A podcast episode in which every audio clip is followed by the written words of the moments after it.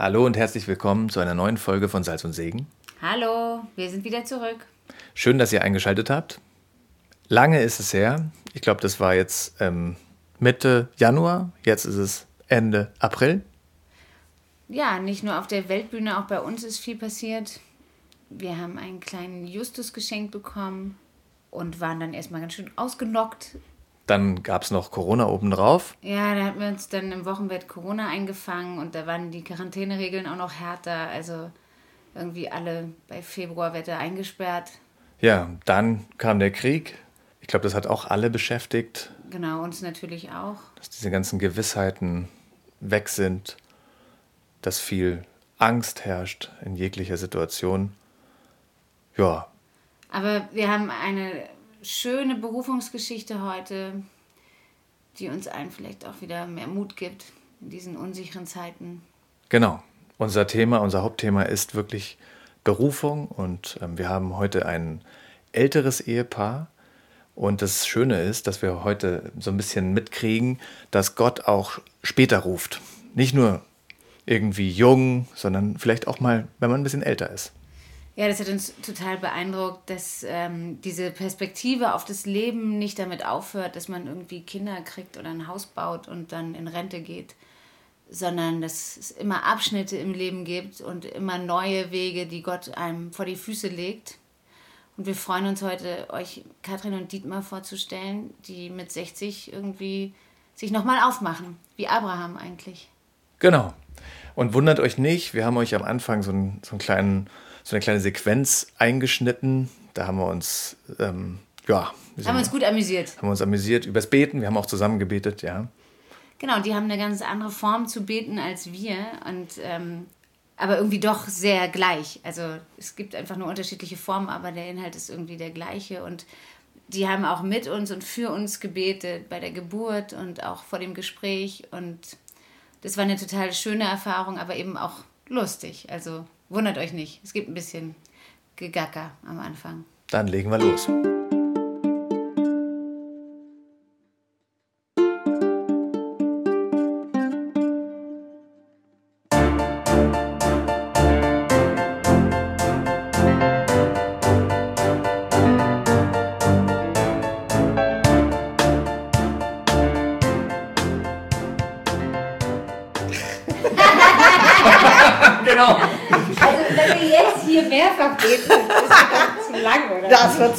Okay, also ja, ja, für, für Katholiken musst du die Regeln schon festlegen. Ne? So, so frei bin ich nicht.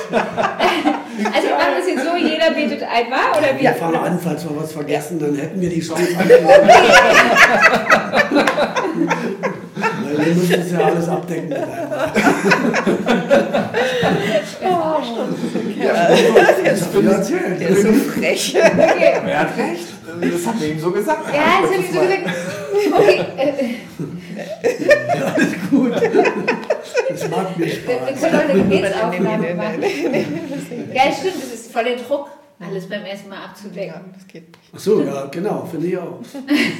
Und nehmen wir jetzt mal Druck so raus. Aber genau, wir müssen auch nicht alles Heute Sondergenehmigung, wir dürfen mehrmals. ja. Okay. Liebe Katrin, lieber Dietmar, herzlich willkommen bei Salz und Segen. Schön, dass ihr da seid. Hallo, schön, dass wir bei euch sein können. Hallo Madeleine, hallo Raphael, wir freuen uns. So, dann starten wir doch mal mit einer kurzen Vorstellung von euch. Dann würde ich anfangen. Gut, also ich bin die Katrin, Katrin Schwarz. Ich werde jetzt 62. In dem Alter sagt man das, wie alt man ist. Und ähm, bin mit Dietmar verheiratet. Habe in meinem Leben schon so verschiedene Stationen gehabt. So 20 Jahre lang bin ich erwachsen geworden. 20 Jahre lang habe ich Kinder bekommen und mich um Kinder gekümmert. War eine tolle Zeit. Und dann war ich 20 Jahre noch arbeiten im Kindergarten.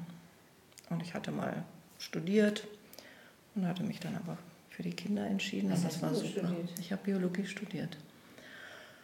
Und genau. Und ich habe eigentlich das studiert, was ich arbeite, was ich mache. genau. Ja. Eig eigentlich müssten wir unsere Rollen tauschen. Mhm. Aber das war eine gute Entscheidung und ich habe das auch nie bereut.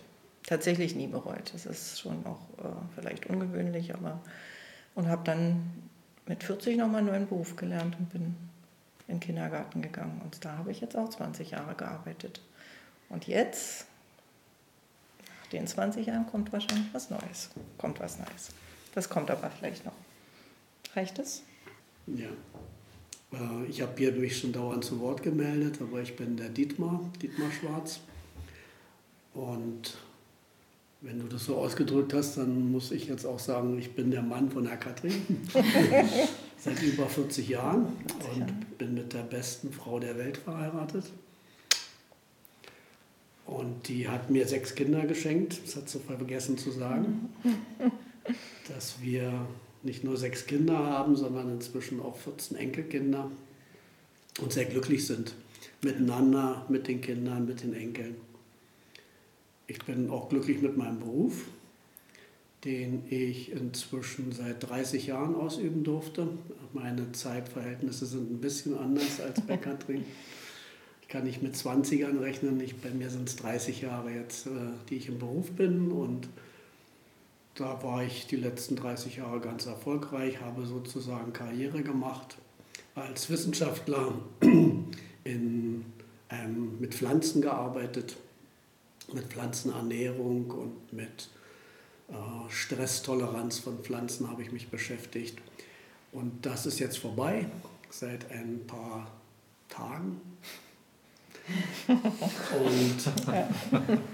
es war für uns immer die Frage, was kommt als nächstes. Ähm, Vielleicht muss man noch mal ein ganz bisschen zurückgucken. Ähm, als ich 13 war, habe ich zu Gott gesagt, also ich bin christlich groß geworden ähm, und hatte, ich auch. genau, wir beide, und ich hatte sehr früh sehr, sehr starkes ähm, Erleben, dass Gott ganz real ist und sich um mich kümmert und ich ihn, äh, dass er mir ganz nahe ist. Und ich habe zu ihm gesagt mit 13, du kannst mit meinem Leben machen, was du willst. Und das war tatsächlich so ernst. Ähm, ist vielleicht nicht so ganz gewöhnlich, aber habe ich so erlebt. Ja, und dann habe ich ja bald den Dietmar auch kennengelernt und das war für uns Grundlage in unserer Ehe und Leben, dass wir sagen, was, was will Gott mit uns? Was, was ist sein Plan für unser Leben? Wie habt ihr euch denn kennengelernt? Das ist jetzt, äh, weiß ich nicht, ob das eine Berufungsgeschichte ist. Äh, was wir sagen können, ist, dass ähm, uns Gott ganz klar zusammengeführt hat, dass wir also immer anderen weitererzählen können, dass wir sicher sind, wir gehören zusammen, weil Gott es so wollte. Ähm, wir sind sehr unterschiedlich, finden das aber toll, haben damit natürlich aber auch unsere Probleme. Gehabt. Ach, jetzt nicht mehr. Ich Jetzt wird es langsam spannend. ja, es war, genau, war eine Menge Arbeit, dass wir Ja. das als Bereicherung so empfinden. Ja. Aber dass wir das so sagen, Gott hat uns zusammengeführt, das liegt daran, weil wir uns immer gewünscht haben, ähm, ja, wer, also ich muss das von mir sagen, ich habe mir gewünscht, ich möchte gerne die Frau fürs Leben haben, die Gott für mich hat. So mit ein paar Frauen äh, hat das nicht so gut funktioniert und dann habe ich angefangen. Freundinnen, Dietmar. Das klingt sonst wirklich doof. Also ich hatte ein paar Freundinnen und mit den Freundinnen ist es nicht so gut gelaufen. Und dann habe ich zu Gott gesagt, ich möchte gerne die Frau fürs Leben haben, also Schluss jetzt mit Freundinnen, die Frau bitte, die äh, für ewig dann meine Frau ist. Und dann, Wie äh, hast du das gemacht? ja, da habe ich gebetet jeden Tag, täglich, habe ich das Gott gesagt, habe gesagt, bitte die Frau fürs Leben, die du für mich hast. Und das habe ich so lange gemacht, bis ich eine Idee hatte, wer das sein könnte. Und wie lange war das? Das war ein knappes Jahr. Okay. Also ein knappes Jahr ohne Freundin, dafür aber mit Gebet. Und nach dem Jahr habe ich äh, Katrin getroffen. Und bei diesem Treffen habe ich gedacht, das könnte die sein, aber ich bin mir nicht ganz sicher. Und ich habe da so mit Gott einen Deal gemacht. Das, äh, wäre nochmal eine extra Geschichte. Jedenfalls bei dem Deal kam sehr deutlich raus, die ist es. Und dann habe ich äh, gewusst, okay, ich muss ja jetzt fragen, ich will kein, keine ähm, Versuche machen oder irgendwelche Probezeiten machen, sondern Nägel mit Köpfen. Das heißt, ich frage sie, ob sie mich heiratet. Und dazu müsste man noch erzählen, dass ich damals 15 war. Insofern war das ein bisschen, äh, musste er eben noch eine Weile beten, weil ich war einfach noch ein bisschen zu jung. und, und ähm, genau, also er hat eine Antwort gekriegt, aber das war, ging ganz parallel, weil ähm, ich, als das klar wurde, dass Dietmar an mir Interesse hat, beim ersten Spaziergang hatte ich ein ganz klares Reden in mir drin Sie wusste, okay, das wird mein Mann. Und ein paar Minuten später sagte Dietmar, hast du dir das gut überlegt, denn ich will dich dann heiraten. Und äh, das war für uns beide so ungewöhnlich und so klar übereinstimmendes Reden, dass wir das nie, nie in Frage gestellt haben und auch nicht, nie bereut haben. Und es hat uns geholfen, gerade in schweren Zeiten, wenn es mal nicht so gut lief oder wenn, wie bei allen Ehen, es irgendwelche Auseinandersetzungen, Schwierigkeiten gab, dann haben wir gewusst, Gott will es und wir haben daran zu arbeiten und wir möchten uns verändern, so dass, äh, dass es also auch in Zukunft äh, eine stabile Ehe wird oder bleibt. Ja, und um wieder zurückzukommen, das ist vielleicht wirklich so eine Grundlage für die Berufung gewesen, dass wir uns da so einig waren, unser Leben soll von Gott bestimmt sein. Wie alt warst du, wenn ich noch fragen darf, als du ihr den Antrag gemacht hast? Ähm, das war 76, da war ich genau 20. Also du warst fünf Jahre älter?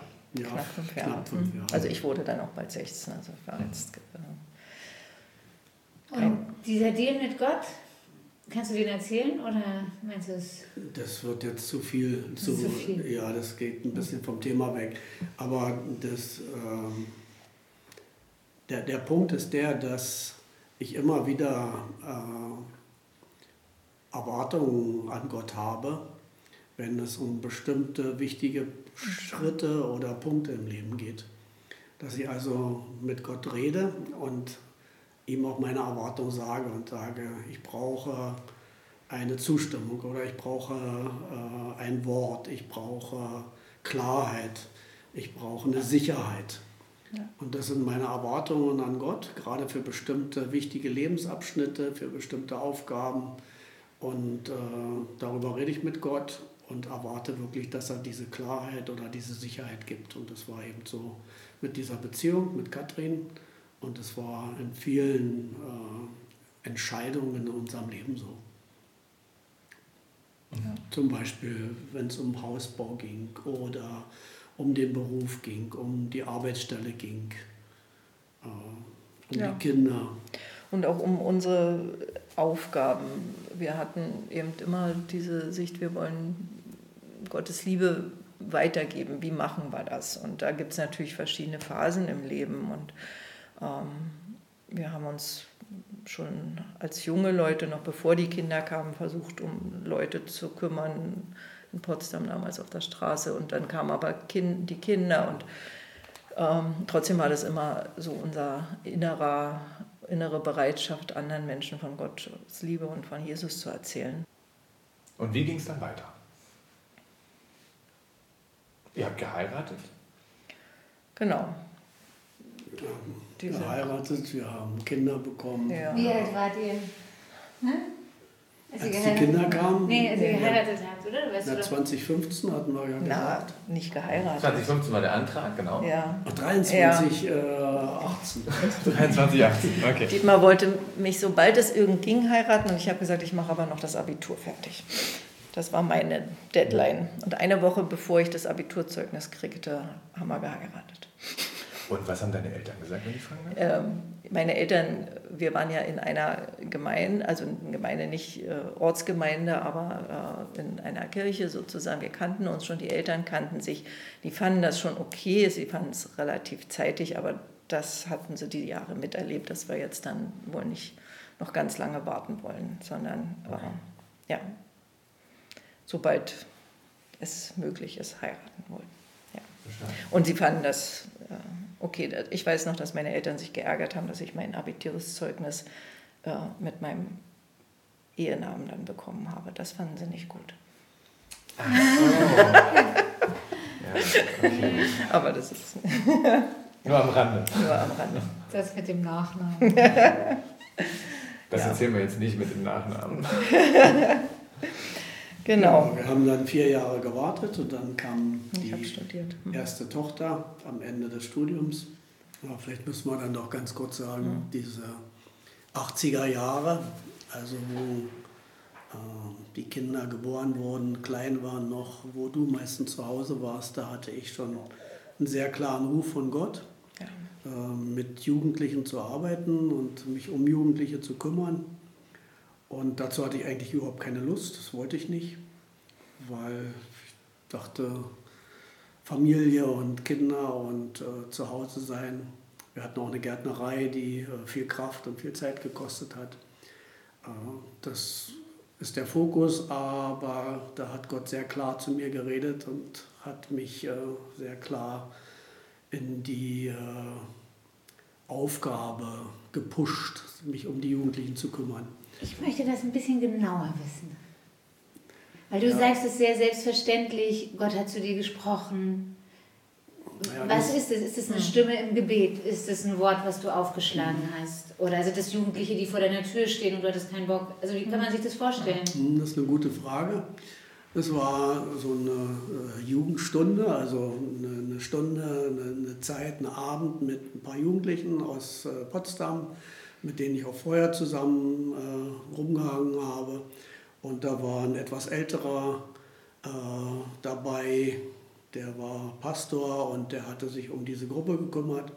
Und der hat uns äh, eigentlich gesagt, was man so machen könnte, wenn man nicht im eigenen Saft rumstochern will, sondern wenn man ganz bewusst äh, Menschen von Jesus und von der Liebe Gottes erzählen will. Und das war bei uns nicht so bekannt, nicht so üblich. Und dazu hatten wir aber Lust. Das bedeutete also ganz bewusst auf Menschen zuzugehen, durchaus auch auf die Straße zu gehen, Leute einzuladen zum Gespräch.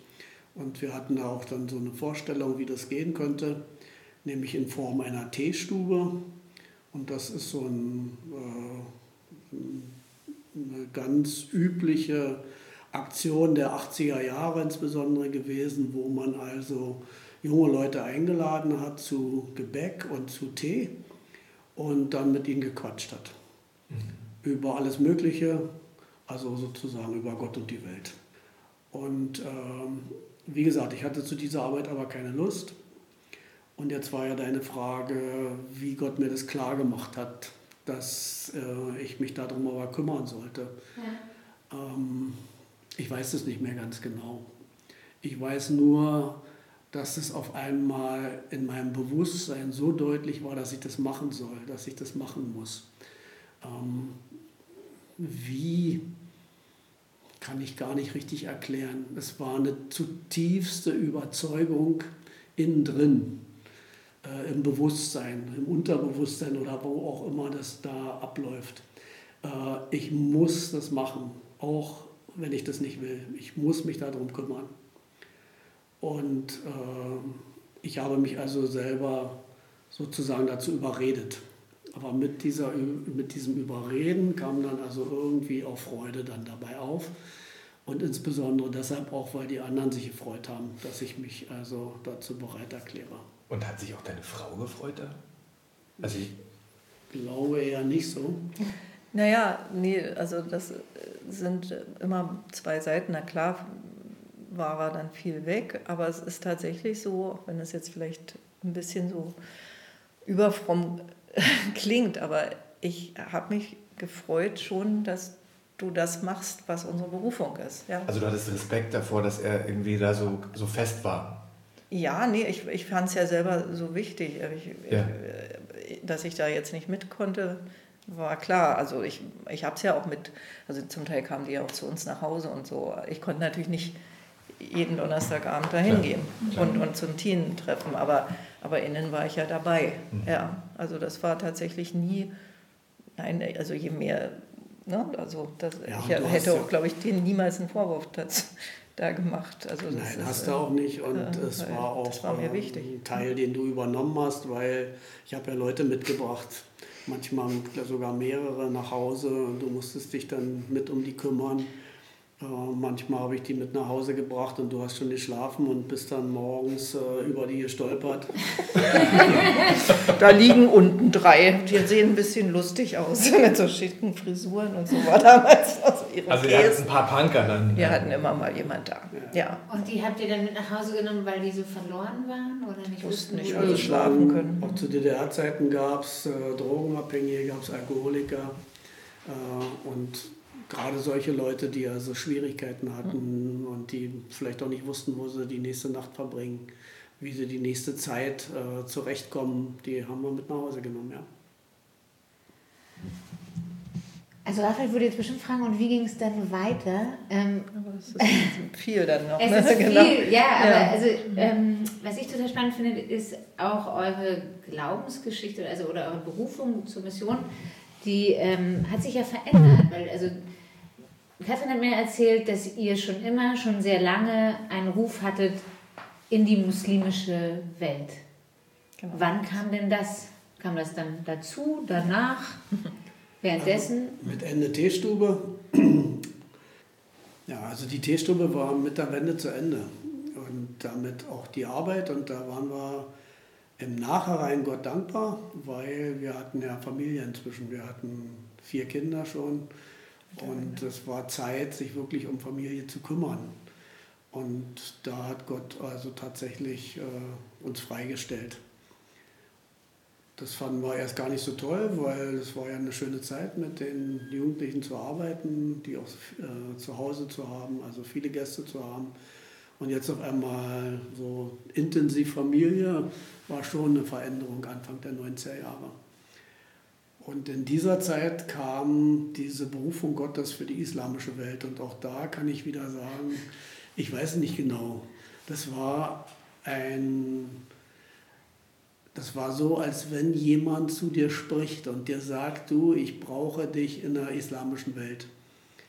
So ungefähr muss man sich das vorstellen. Und so war mein Eindruck, dass Gott das so gesagt hat.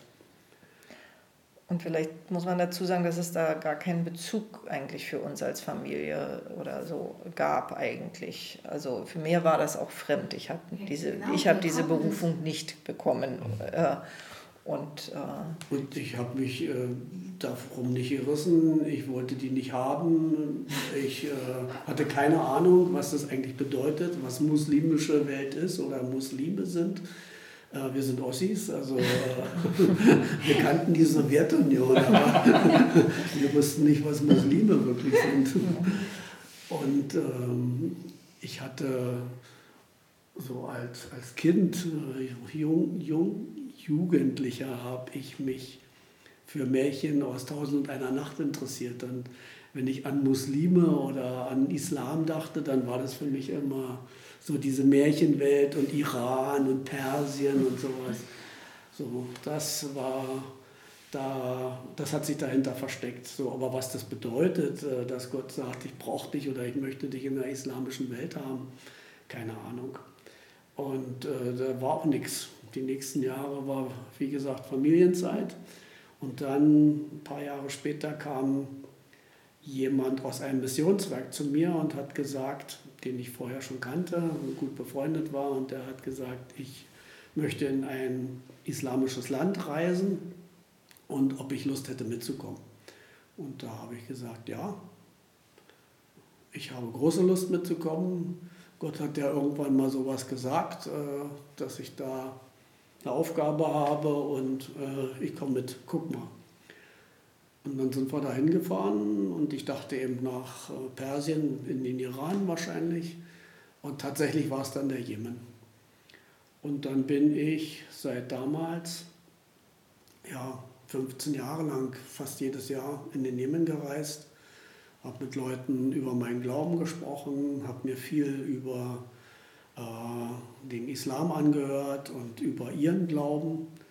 Und auch da gibt es Teestuben, äh, wo man sich gut unterhalten kann. Und wie war das für dich? Genau, ich meine, das- du bist ja, ja. 15 Jahre, warst du da einmal mit? Genau, ich war, also ich war einmal mit und das ist eigentlich so eins meiner großartigsten Erlebnisse. Wir sind da bis ins Hadramaut äh, gefahren. Das war wirklich ein ungeheures Erlebnis und Abenteuer. Und mich haben viele gefragt, sie fanden das unverantwortlich, dass Dietmar äh, in ein Land fährt, wo es durchaus auch gefährlich sein kann. Und das war wirklich auch wieder so, dass ich völlig damit einverstanden war, beziehungsweise das völlig in Ordnung fand, weil ich wusste, dass Gott ihn da haben will. Und äh, dass ich da nun nicht öfter mitfahren konnte, das war auch klar wegen der Kinder, aber einmal habe ich es gemacht und äh, habe wirklich auch so einen Flash erlebt. Ich hatte überhaupt keinen Bezug zur islamischen Welt und als ich dann, weiß ich noch ganz genau, als ich aus dem Flugzeug stieg und da mit dem Taxi durch äh, diese ganz ungewöhnliche Welt gefahren bin, dass ich da so eine, so eine ganz starke Liebe zu den Menschen gekriegt habe plötzlich. Also was man jetzt auch nicht so ganz einfach erklären kann, aber eine ganz, ganz große Zuwendung und Liebe da auch plötzlich, ja. ja. Und von daher fand ich das immer gut und dann kam ja aber der Bürgerkrieg, wo es dann wirklich nicht mehr ging. Und wie war diese Bibelgeschichte? Welche Bibelgeschichte? Als ihr Bibeln geschmuggelt habt. Achso. oh, Ja, die wollte ich auch. Bibelschnur. Also ihr habt da Bibeln verteilt im Jemen, ne? Ja, der Jemen äh, ist ja ein hundertprozentig äh, islamisches Land. Das heißt, es, gibt, es gab ein paar Juden da, die sind inzwischen alle ausgereist. Äh, auch eine tolle Geschichte übrigens, wie die das Land verlassen durften, wie man die rausgeholt hat. Und es gab auch äh, vielleicht ein paar Christen da, von denen aber niemand weiß. Und ähm, wir haben gedacht, dass es wichtig ist, dass die Menschen im Jemen auch das Wort Gottes kennen, dass sie das lesen können. Ähm, die haben keine Ahnung davon, die kennen den Koran, den kennen sie äh, in Arabisch, äh, nicht mal alle haben einen, die Hälfte können sowieso nicht lesen, sind Analphabet, sind Analphabeten, also ähm, wir möchten ihnen gerne Bibeln bringen, wir möchten ihnen gerne das Wort Gottes bringen. Wie können wir das machen? Das ist verboten, äh, darf nicht eingeführt werden. So, und da haben wir gedacht, okay, äh, finden wir aber wichtig und machen wir trotzdem, auch wenn es verboten ist. Und wir haben da ganz unterschiedliche Techniken ausprobiert, nämlich zum Beispiel am Körper oder irgendwo in äh, anderen Sachen eingewickelt, versteckt, dass man die also nicht gleich sieht, wenn man dieses Päckchen oder äh, dieses Geschenk auspackt. Und ich habe mir zum Beispiel überlegt, wie kann ich das gut machen, habe eine Menge ausprobiert und am Ende habe ich gemerkt, das ist alles, alles blöd. Ich packe die ein, zwar in, in irgendwelches Papier, aber ich mache meinen Koffer mehr als halb voll mit Bibeln und dann packe ich meine paar Sachen drauf und das muss gehen. Und dann habe ich das so gemacht und dann war mein Koffer ziemlich voller Bibeln. Und als ich im Flugzeug, Flugzeug saß, habe ich Angst gekriegt. Richtig, richtig Angst. Weil ich dachte, wenn die mich jetzt dort mit meinen Bibeln äh, rausholen und vielleicht einsperren und vielleicht sogar foltern oder äh, mich da irgendwo verhören, was wird dann aus dir? Und du hast eine Familie zu Hause, du bist äh, verantwortlich für deine Familie. Das ist nicht in Ordnung, was du machst. Und ich habe richtig Angst gehabt. Und das sind ein paar Stunden Flug bis in den Jemen und ich habe da mehrere Stunden lang rumgebaumt. Äh, war eine harte Zeit, weil ich äh, war dicht dran umzukehren und äh, wenn ich aussteige, dann dachte ich, nehme den nächsten Flieger wieder zurück oder all so eine Gedanken sind mir durch den Kopf gegangen. Und irgendwo habe ich dann gesagt, nee, äh, entweder bin ich jetzt hier tatsächlich im Auftrag Gottes unterwegs und Gott steht hinter mir, dann möchte ich diese Angst jetzt loswerden. Dann will ich wirklich einen Frieden haben. Dann will ich zur Ruhe kommen. Oder das ist jetzt hier so eine Sache, äh, die wirklich nicht in Ordnung ist, dann muss das auch irgendwo klar werden. Und ich habe mit Gott darüber geredet, habe also gebetet. Und irgendwann äh, habe ich mich total zur Ruhe gekommen, habe ich einen Frieden bekommen und habe gedacht, okay, das war's jetzt. Äh, diese Angst, die ist weg.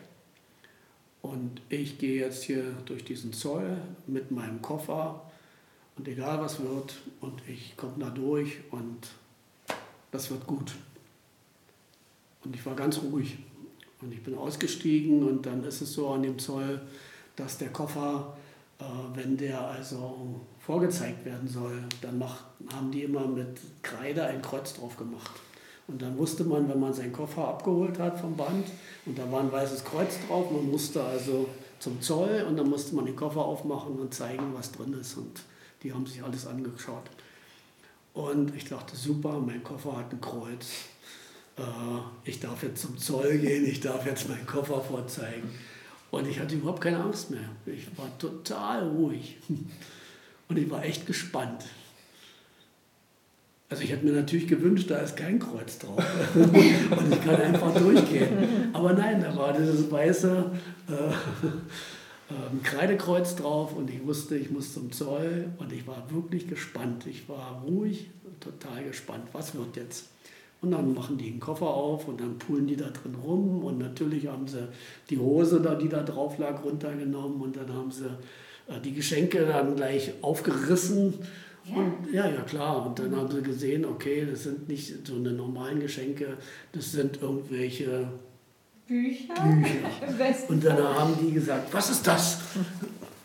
Auf Englisch äh, haben sie versucht, also, what, what, what is that?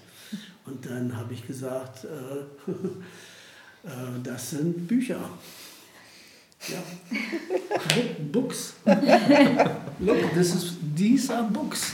Dann gesagt, okay, haben den Deckel zugemacht, Sachen wieder auf, also den Sachen wieder aufgemacht, Deckel zugemacht und gesagt, okay, you can go. Und dann dachte ich, super, vielen Dank. Und dann bin ich rausgegangen mit meinem Koffer voller Bibeln. Ja, das war so eine Geschichte und davon könnte ich noch mehrere erzählen. Auch von denen, die noch mitgereist sind und was da so passiert ist. Also äh, war toll, wie Gott das gemacht hat. Es gab aber auch eine Situation, wo sie äh, uns alle Bibel weggenommen haben am Zoll. Wir durften aber einreisen und die Bibeln blieben dann beim Zoll. Das ist also auch passiert. Okay, aber es wurde nie einer verhaftet oder? Nicht in dem Zusammenhang, aber ich wurde schon verhaftet in der Zeit, ja. Aber das sind aber ganz andere Geschichten. Aber nicht im Jemen oder? Im Jemen, doch. Ja, doch. Ja. Aber nicht lange und Nein, ich war nicht, ganz normal wieder nach Hause genau, gekommen. Ich bin wieder nach Hause gekommen. Das ist schon ein schöner äh, Nervenkitzel ne? für so einen Familienpapa, aber dass du da mitgemacht hast, Katrin? Ja, weiß ich auch nicht, warum das mich nicht so. Äh, ich bin, ich habe, ja, es ist, äh, ich habe mal eine Weile gesagt, mir fehlt ein Angstgehen. Also ich habe tatsächlich sehr wenig Angst. Ich, Ach, wie praktisch. Ja, und das ist keine Leistung. Ich, äh, ja. das, das ist einfach, ja, also dieses Vertrauen, das ist mir als Geschenk mitgegeben. Ja, kann ich so sagen. Und wenn ich weiß, dass das in Ordnung ist, dann weiß ich, dass Gott da was Richtiges draus macht. Also. Ähm, ich hatte schon Angst. Mhm. Ich habe auch eine ganze Menge Foltergeschichten gehört, auch was man mit Christen gemacht hat. Auch mit Leuten, die ähm, also gerade äh, mit Konvertiten, die also vom Islam zum Christentum mhm. übergetreten sind. Und das sind keine schönen Sachen, die da passiert sind. Und äh, ich hatte Angst, ja. Aber ich muss sagen, die Angst war nicht jetzt irgendwo tragend oder die war nicht äh, das bestimmende Element, aber die war dabei. Also in der, durch die Jemen-Zeit und durch die Arbeit im Jemen haben wir Hilfsorganisationen kennengelernt. Und diese Hilfsorganisationen, die haben nicht nur Projekte im Jemen, sondern auch in verschiedenen anderen arabischen und muslimischen Ländern. Und durch dieses Kennenlernen haben wir natürlich auch über solche Projekte gesprochen. Und das Angebot von so einer Hilfsorganisation an uns war, dass wir für sie arbeiten könnten. So, nun äh, ist die Frage, wieso und in welchem Zusammenhang. Ich habe ja einen Beruf und äh, Katrin arbeitet im Kindergarten. Wieso soll man für eine Hilfsorganisation arbeiten? Und da muss ich nochmal ausholen. Also wir haben uns überlegt, seit zehn Jahren, was machen wir nach der Rente? Was machen wir, wenn unsere Berufszeit zu Ende ist? Und da gab es verschiedene Ideen, unter anderem, ja?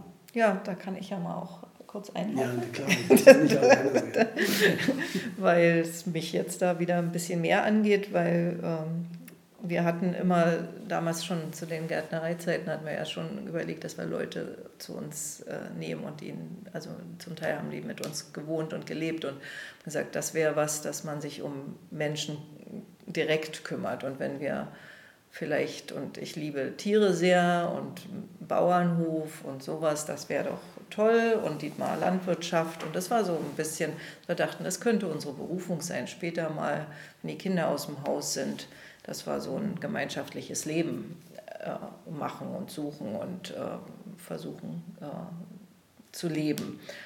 Und ich habe immer gesagt, aber wir haben ja nun sechs Kinder und die Enkel wurden immer mehr und das ist ja auch wichtig, dass man die sieht und mit denen Kontakt hat. Wir können ja nicht sonst wohin gehen und wir haben, haben immer so ein bisschen so einen Radius geschlagen, so, also nicht mehr als 100 Kilometer darf es weg sein hier von unserem Lebensmittelpunkt, wo die meisten der Kinder leben und äh, hatte mich da innerlich auch so ein bisschen festgelegt. Und äh, wir waren da zum Teil schon ganz schön weit mit den ganzen Organisationen und hatten dann mal was gefunden. Und, ähm, aber es hat irgendwie nicht so richtig hingehauen.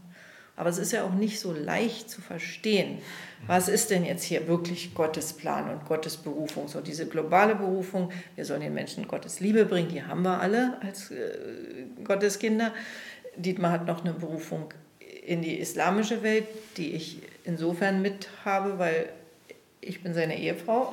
da kann ich mich drehen und wenden, wie ich will. Das kann nicht an mir vorbeigehen.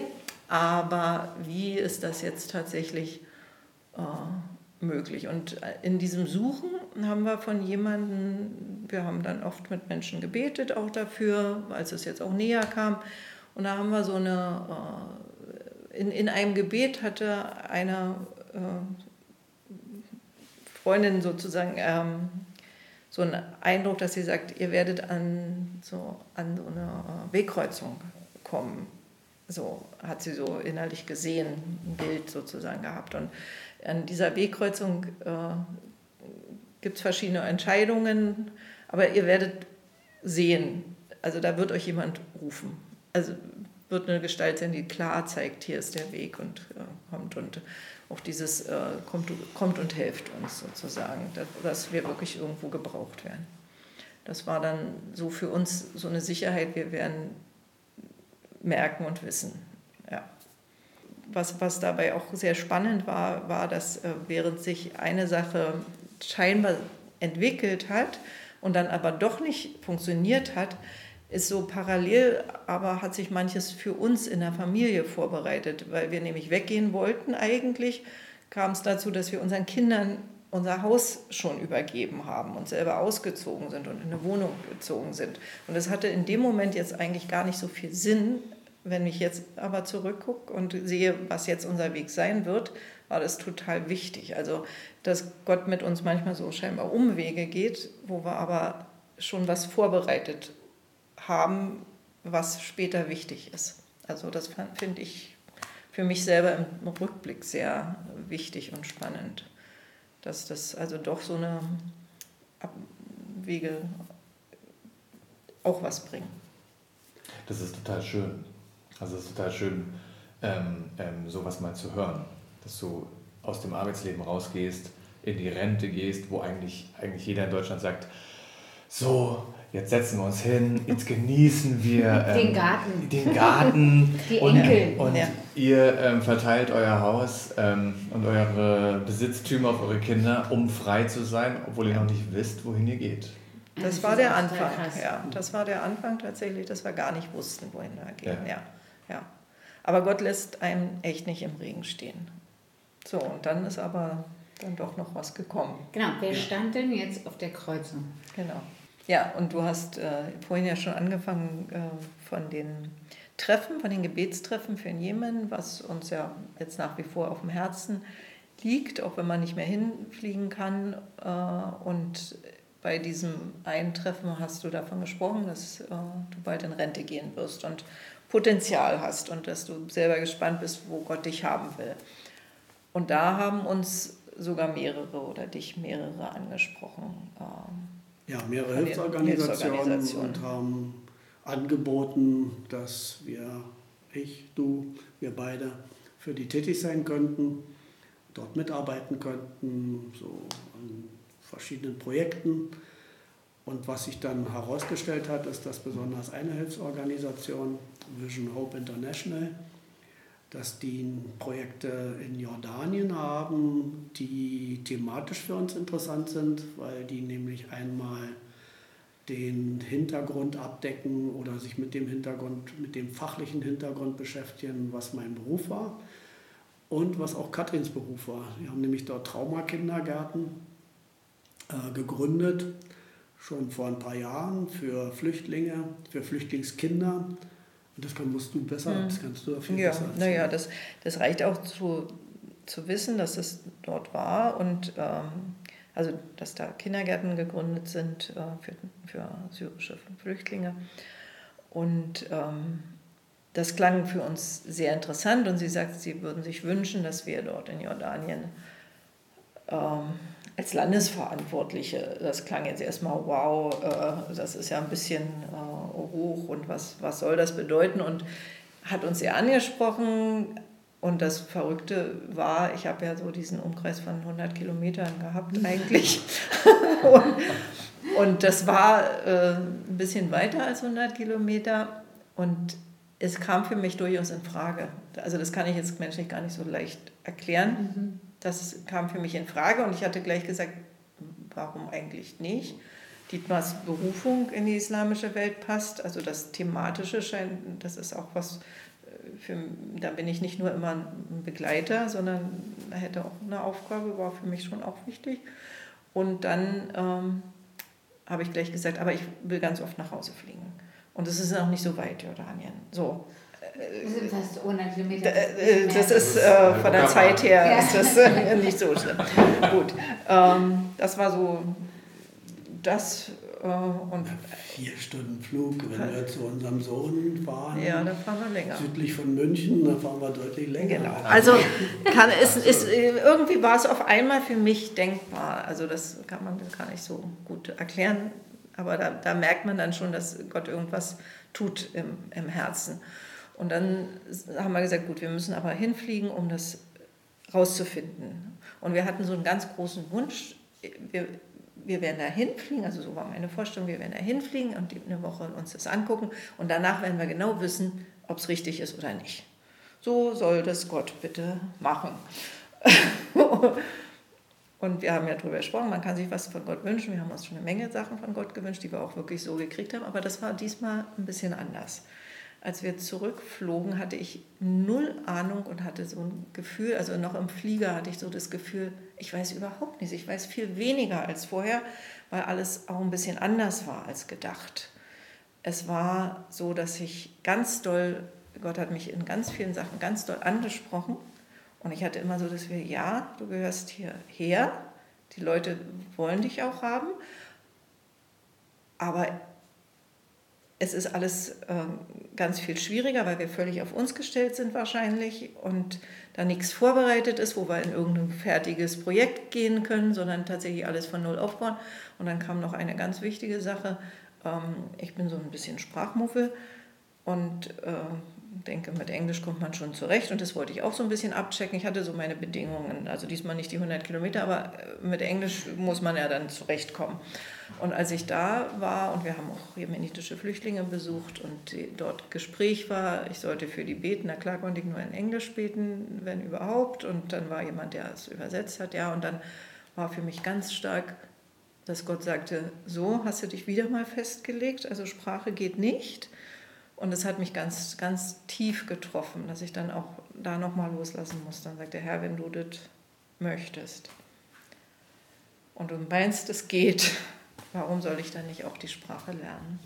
Und habe dann auch nochmal in so einem Gebetskreis tatsächlich auch nochmal so ein, dass jemand darüber mich, mich in dem Gebet daran erinnert hat, dass der so bei manchen Berufungen, da gibt es verschiedene Stellen in der Bibel, bei der Berufung von Mose oder von Josef, dass die sagten, nee, ich kann nicht sprechen und auch das so, der eine sagte mal, er ist zu jung und ich habe gesagt, ich bin zu alt, um die Sprache zu lernen. Also das hat mich auch nochmal so ein Wort von Gott ganz doll getroffen und so, dass ich gesagt habe, gut, ich bin dazu bereit, aber ich weiß auch gar nicht, was Dietmar möchte. Und ich bin auch einer, der dann immer guckt, wie hat sich denn Dietmar entschieden. Und wir aber schon wissen, beide wissen, bei so einer großen Entscheidung müssen wir es beide klar haben. Mhm. Also das haben wir auch bei anderen Entscheidungen im Leben so gehabt. Wir müssen es beide klar haben, sonst geht es nicht. Und ich immer guckte, wie, wie hat er denn entschieden? Und, wir, und dann hat er irgendwann gesagt, ich rede im, im Flugzeug, im Flugzeug reden war. Vorher war das auch so intensiv die Woche. Ich war völlig verunsichert. Genau. Und dann hat mir Dietmar gesagt, was war. Jetzt kannst du deine, deine Geschichte von, der Entscheidung erzählen. Ich finde es nochmal wichtig, was du gerade gesagt hast. Das äh, kam bisher noch nicht so deutlich zum Ausdruck. Aber ein ganz entscheidendes Prinzip äh, für uns beide ist, äh, wir möchten übereinstimmen in, unserer, in unserem Verstehen, was Gott will. Oder in unserem Verstehen auch, wie unser Leben laufen soll. Und wenn, das, wenn wir nicht übereinstimmen, wenn es nur die Meinung von einem von uns beiden ist, dann packen wir das zur Seite. Dann folgen wir dem Gedanken nicht. Also ich wollte gerne immer nach der Rente ins Allgäu. Ich finde das Allgäu wunderschön. Alpenvorland, das ist so schön. Ja. Dachte, äh, in der Rentenzeit im Allgäu leben und genießen. Das, 100 äh, Punkte, Dietmar. Das äh, hätte ich mir mal so gewünscht. Aber Katrin wollte das nie. Also habe ich das schon ganz, ganz früh gestrichen. Und daran sieht man aber auch wieder, wie gut Gott ist, weil äh, die, der Jordanien ist ein schönes Land. Ist ein warmes Land. Also ich liebe äh, höhere Temperaturen, die Sonne, so, so ein lauen, laues Wetter auch noch im Herbst oder schon im Frühjahr. Und genau das kann man in Jordanien haben. Und da freue ich mich drauf, da bin ich wirklich gespannt. So, jetzt zurück zu, äh, wie war das bei mir? Was hat da Gott gesagt?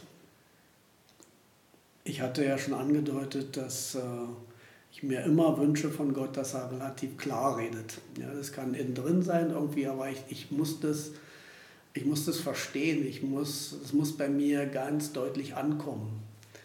Und am liebsten habe ich das, weil das ja äh, schwarz auf weiß ist, wenn es ein Bibelwort ist. Ja, dann kann ich dieses Bibelwort nehmen und kann sagen, Gott, äh, das ist jetzt von dir, das ist nicht nur allgemein in der Bibel aufgeschrieben, sondern es ist für diese konkrete Situation, für mich in dem Moment, zu der Zeit. Und dann kann ich mich darauf berufen.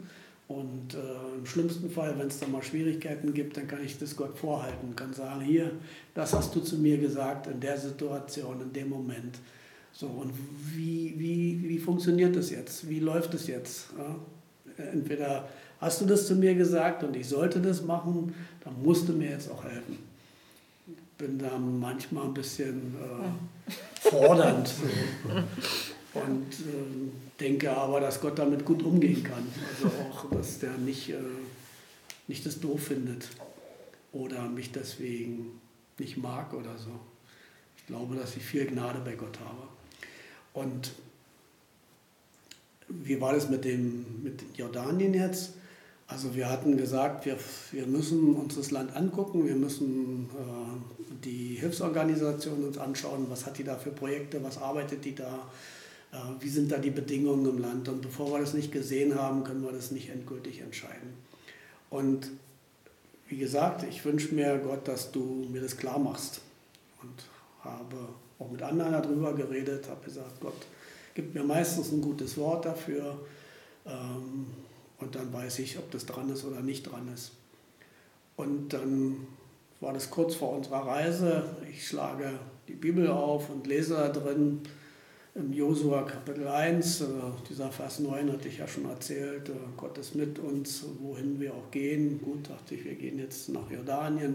Gott ist also mit uns. Das ist jetzt nicht gerade hilfreich, weil ähm, könnte ja auch unsere Entscheidung sein oder unser Wunsch sein. So, ich möchte es aber konkreter haben und lese also weiter, was kommt danach und dann steht da, dass äh, Gott zu dem Josua sagt, äh, so sag jetzt hier den Israeliten, die sollen sich vorbereiten auf den Durchzug durch den Jordan. Die Geschichte ist die, dass die ja äh, nach Israel sollten. Die waren also auf der heutigen jordanischen Seite, sollten über den Jordan in Richtung Israel gehen und äh, dieses Land dort dann bewohnen. Äh, und die Aufforderung von Gott war, bereitet euch jetzt darauf vor. Ihr müsst also durch diesen Fluss durch und drei Tage habt ihr Zeit. In drei Tagen geht ihr über den Jordan. Und dann dachte ich, okay, wir müssen ja auch über den Jordan, nicht jetzt durchgehen, wir fliegen drüber, aber wir müssen über den Jordan, die andere Richtung. Und wenn ich jetzt mal überlege, heute ist Sonntag, Montag, Dienstag, Mittwoch, in drei Tagen fliegen wir, äh, puh, ähm, das, und dann steht da, stimmt, und ihr werdet das Land einnehmen. Stimmt ne? ja tatsächlich, genau. Und wir werden das Land einnehmen, okay. Allerdings Jordanien. so rum. Ja. Gut, dachte ich. Passt zumindest für die Situation, dann werden wir mal sehen. Ja, also Gott scheint dafür zu sein von diesem Wort her. Es geht zwar andersrum wie damals, aber es passt für uns sehr gut in die Situation. Äh, also mich hat das dann schon sehr getroffen, das Wort, was Dietmar gesagt hat, was er da bekommen hatte. Ähm, und ich habe dann irgendwie innerlich auch vieles einsortiert, eher ähm, was, was mir so klar geworden ist, dass Gott von uns oder von mir vielleicht mehr sich gewünscht hat, dass ich diese Vorbehalte, diese meine, meine ganzen Bedingungen aufgebe sozusagen. Also dieses, wo ich mich innerlich festgelegt habe. Also ich gehe, okay, wenn du mich berufst, aber das und das und das und das geht nicht. So ein bisschen. Und deswegen war es jetzt nicht diese große Freude, als wir zurückkamen, wow, wir sind in die Mission nach Jordanien berufen, sondern eher, okay, das ist also so mal von außen so ein bisschen helfen, das ist ganz nett und mal gucken und dann bin ich wieder zu Hause und so, dass Gott tatsächlich nochmal noch mal eine Hingabe wollte, will von uns. Und ich bin mir allerdings wirklich von diesen vergangenen 60 Jahren ganz sicher, äh, das wird uns nicht dann schlimm sein. Also das, er, er fordert nichts, was uns zu schwer ist. Und das wird dann auf eine andere Art und Weise so ausgeglichen, dass, dass es, und es ist ja jetzt schon, wir haben angefangen, uns zu freuen drauf. Also wir können uns immer noch nicht, oder ich mir noch nicht so vorstellen, dass ich tatsächlich in zwei Jahren Arabisch äh, kann. Das ist noch nicht so ganz für mich äh, fassbar. Aber äh, da zu leben und wir haben so viel in dieser Woche, so viel Rufen von Leuten bekommen, die sagten, es wäre so schön, wenn ihr kommt. Es wäre so schön. Wo wir gar nicht dachten, was sollen wir da eigentlich überhaupt. Und ja, das alles zusammen hat uns wirklich, und dann ist die Freude gewachsen. Ja. Ja. Wollen wir zu Salz und Segen kommen? Ja, was ist Salz und Segen? Also wir machen ja immer am Ende von einer Folge diese Assoziation zu Salz und Segen wir werfen das hin, wir sagen, was fällt dir ein zu Salz? Oh, und da wir meistens zwei Gesprächspartner haben, sagt der eine was zu Salz und der andere was zu Segen. Und da kommen immer sehr unterschiedliche Sachen raus, die aber oft auch uns schon überrascht haben. Weil sie Vielleicht möchtest du etwas sagen zu Salz? Ja, Salz ist für mich was, äh, da gibt es ja dieses Wort, dass wir Salz und Licht sein sollen. Und wir hatten in unserer Gemeinde was sehr Schönes. Wir hatten eine Gemeindezeitschrift und die hieß Salzstreuer, weil wir als Salz in die Welt gehen wollen. Und das wäre meine Assoziation, der Salzstreuer. Und da gibt es noch eine nette kleine Geschichte, wenn wir äh, zu jemandem sagten, der nicht eingeweiht war, gesagt hat, kannst du mir mal einen Salzstreuer mitbringen, meinten wir ja unsere Gemeindezeitschrift. Und da gab es oft hübsche Missverständnisse. Und Segen. Und Segen. Wenn ich an Segen denke, dann fällt mir eine alte Geschichte ein aus dieser Teestubenzeit, von der wir vorhin erzählt haben. Da sind nämlich unter anderem auch Behinderte zu uns gekommen. In Babelsberg gibt es so ein Behindertenheim oder gab es, Oberlinhaus nennt sich das. Und aus diesem Oberlinhaus kamen in die Teestube Leute im Rollstuhl oder mit verschiedenen Behinderungen. Und einer, der kam, der kam immer, äh, der ist relativ fröhlich mit seinem Rollstuhl da angerollt und war da dabei, musste man mal eine Etage hochschleppen und dann saß er da und hat uns äh, von seinem Leben erzählt und hat eigentlich immer ein Wort aus der Bibel gehabt, was er uns weitergegeben hat. Und dieses Wort ist aus 1. Mose 12. Und da steht nämlich, was Gott zu Abraham gesagt hat. Äh, ich will dich segnen, sagt Gott zu Abraham, und du sollst ein Segen sein. Und immer wenn es so um so ein Wort Gottes ging und am Ende von irgendeiner gemeinsamen Zeit, dann hat der Fred, so hieß der, aus dem Rollstuhl, dann hat der gesagt, okay, und ich habe noch ein Wort für euch von Gott. Und das Wort heißt, was Gott gesagt hat, ich will dich segnen und du sollst ein Segen sein. Und das wurde dann schon so eine Art geflügeltes Wort, weil das das, was er uns auf den Weg gegeben hat, du bist gesegnet von Gott und was du an Segen von Gott bekommen hast, das gibt weiter. Und wenn ich eben nach Segen gefragt werde, dann fällt mir diese Geschichte ein. Danke. Danke. Liebe Katrin, lieber Dietmar, wir danken euch von Herzen für diese Erfahrungen. Und, und, wir wünschen euch wirklich Gottes, Gottes Segen für diese Mission in Jordanien. Genau. Seid Salz, seid Segen. Und wir bleiben verbunden im Gebet miteinander. Ja, wir werden euch nerven. Wir wollen natürlich wissen, wie es da ist und was da passiert. Also, genau. Raphael will euch auch besuchen. Ja, ja, mit allen Kindern. Ja, klar. also wir sind schon in Verhandlungen, ja. wie viele ich mitnehmen darf. Ja, doch. Also entweder alle oder gar nicht.